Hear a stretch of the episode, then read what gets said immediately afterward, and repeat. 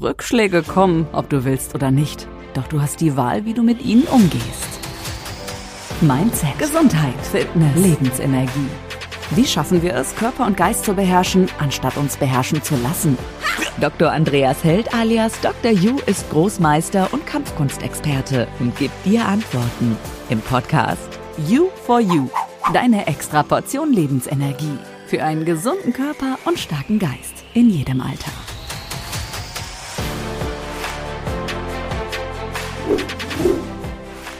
Herzlich willkommen zu unserem Podcast mit dem Titel Ein Mann, ein Wort. Was für ein Mensch bin ich, wenn ich nicht zu meinem Versprechen stehe?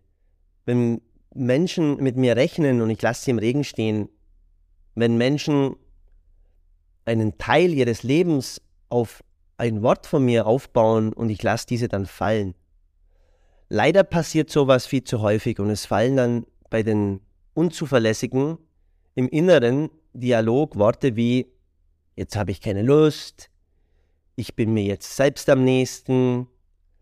Da hat er jetzt halt Pech gehabt. Ich finde, ohne Entschuldigung im reinen Eigennutz bewusst sein Wort zu brechen, als eines der schlimmsten Taten, die man einem anderen Menschen antun kann. Welche Regeln sind zu befolgen, um sein Wort zu halten? Erstens, im Vorhinein sich klar sein, ob ich das, was ich zu sagen habe oder was ich, was ich angebe, dass ich auch halte, auch halten kann. Und zweitens, wenn ich merke, dass ich es nicht halten kann, dass ich sofort meinem Gegenüber, egal ob das der Chef ist, der Freund, der Arbeitskollege, der Partner, Bescheid gebe, dass ich es nicht halten kann und bis wann und wenn überhaupt ich es schaffen kann, was ich versprochen habe. Hier ist man auch eine Erklärung schuldig, warum man das gegebene Wort eben nicht halten kann oder nicht zu der Zeit oder der Abmachung halten kann. Wird das Wort vorsätzlich ohne Information gebrochen, so hat das verheerende Auswirkungen auf die Vertrauensbasis der Person. Weil so einer Person wird man kaum noch beziehungsweise kein Vertrauen mehr entgegenbringen. Oder der Chef denkt über eine Kündigung der Person nach oder der Partner oder der Freund über eine Trennung. Warum ist Worthalten so wichtig? Stellen wir uns mal vor, du bist in einem Arbeitsprozess in einer Firma integriert und jeder Arbeitsprozess baut auf ein To-Do eines Mitarbeiters auf. Einer recherchiert zum Beispiel im groben Informationen. Der andere detailliert sie der dritte schreibt diese dann auf und der vierte liest diese dann Probe und der fünfte schreibt den Bericht und bringt diesen dann dem Chef, der darauf vertrauend am nächsten Tag einen Vortrag dazu hält. Wenn jetzt nur einer seiner Arbeit nicht nachgeht, dann wird das Resultat mies bis schlecht sein. Daher ist es wichtig, dass jeder seiner Aufgabe genau nachkommt. Oder stell dir vor, du im Bau eines Fahrzeugs wird eine Schraube weggelassen oder ein Teil des Motors vergessen. Jede Nichteinhaltung birgt eine Gefahr bzw. bringt ein fehlerhaftes Resultat mit sich. Verspreche ich jemand, das ausgeborgte Ladekabel für seinen Computer bis 16 Uhr wieder zurückzugeben, weil er eben dann sich für seine Studienarbeit vorbereiten muss, und ich bringe es erst vier Stunden später, dann verliert diese Person vier Stunden, wo sie sich vorbereiten kann.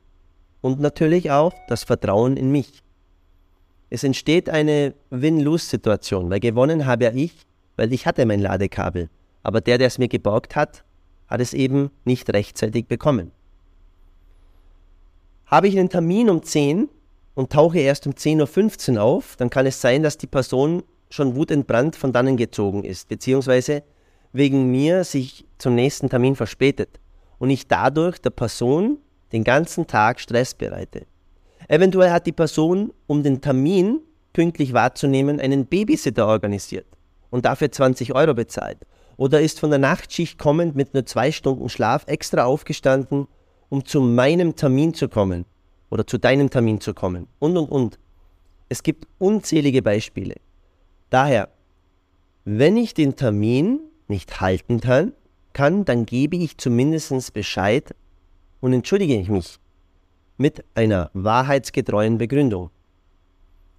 Das Gegenteil von Vertrauen ist Misstrauen. Und das Wort Vertrauen entstand im 16. Jahrhundert, auch bekannt im Alt Althochdeutsch Vertruen oder im Mittelhochdeutsch Vertruven.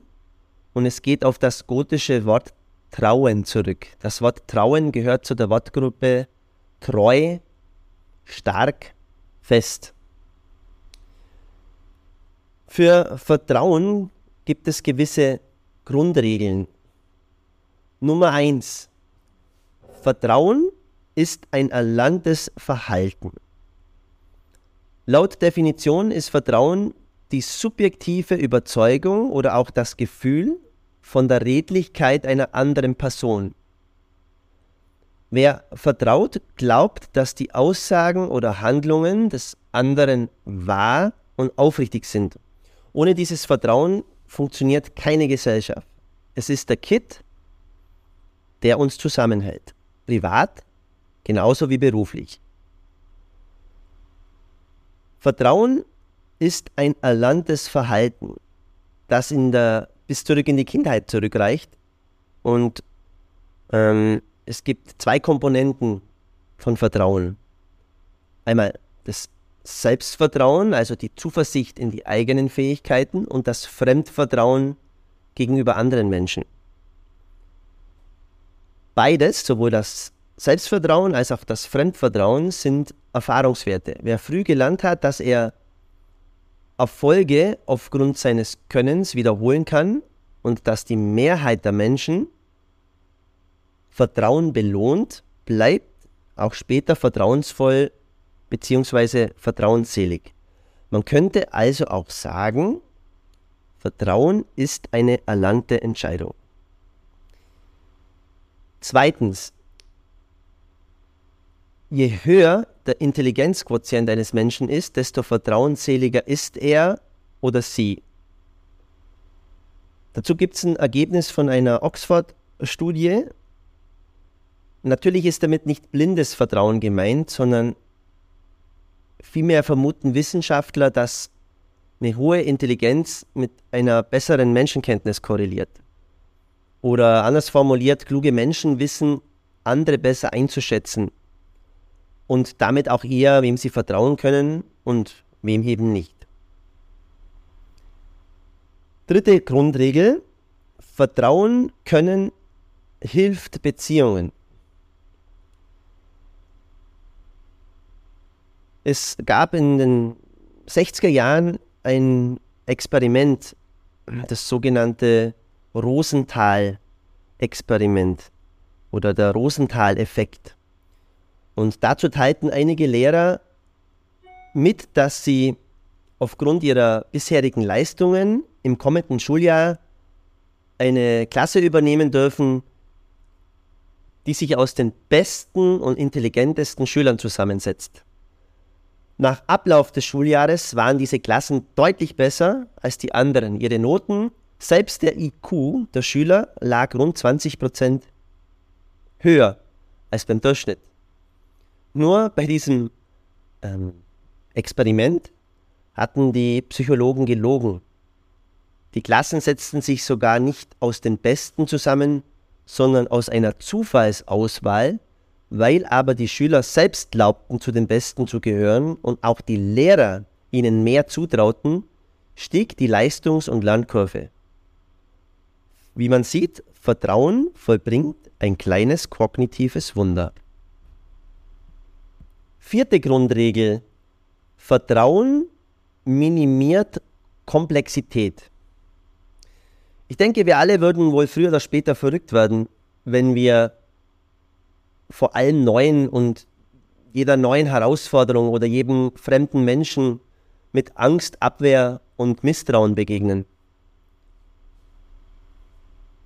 Deshalb müssen wir uns schlicht auf manche Aussagen von Menschen und Kunden, Kollegen, Freunden verlassen. Sechste Grundregel, Vertrauen ist ein Paradoxon. Letztendlich wünschen sich alle ein Betriebsklima, das von Vertrauen und gegenseitigem Respekt geprägt ist. Aber ist das auch realistisch? Hm. Trotz der Vorzüge des Vertrauens geht es im Job doch oft anders zu. Das Betriebsklima ist geprägt von Machtspielen, Konkurrenzdenken, Schuldzuweisungen oder mal mehr oder weniger versteckten Anfeindungen. Oder anders formuliert, je lauter der Wunsch nach einem vertrauensvollen Umfeld ist, desto weiter entfernt ist die Realität davon.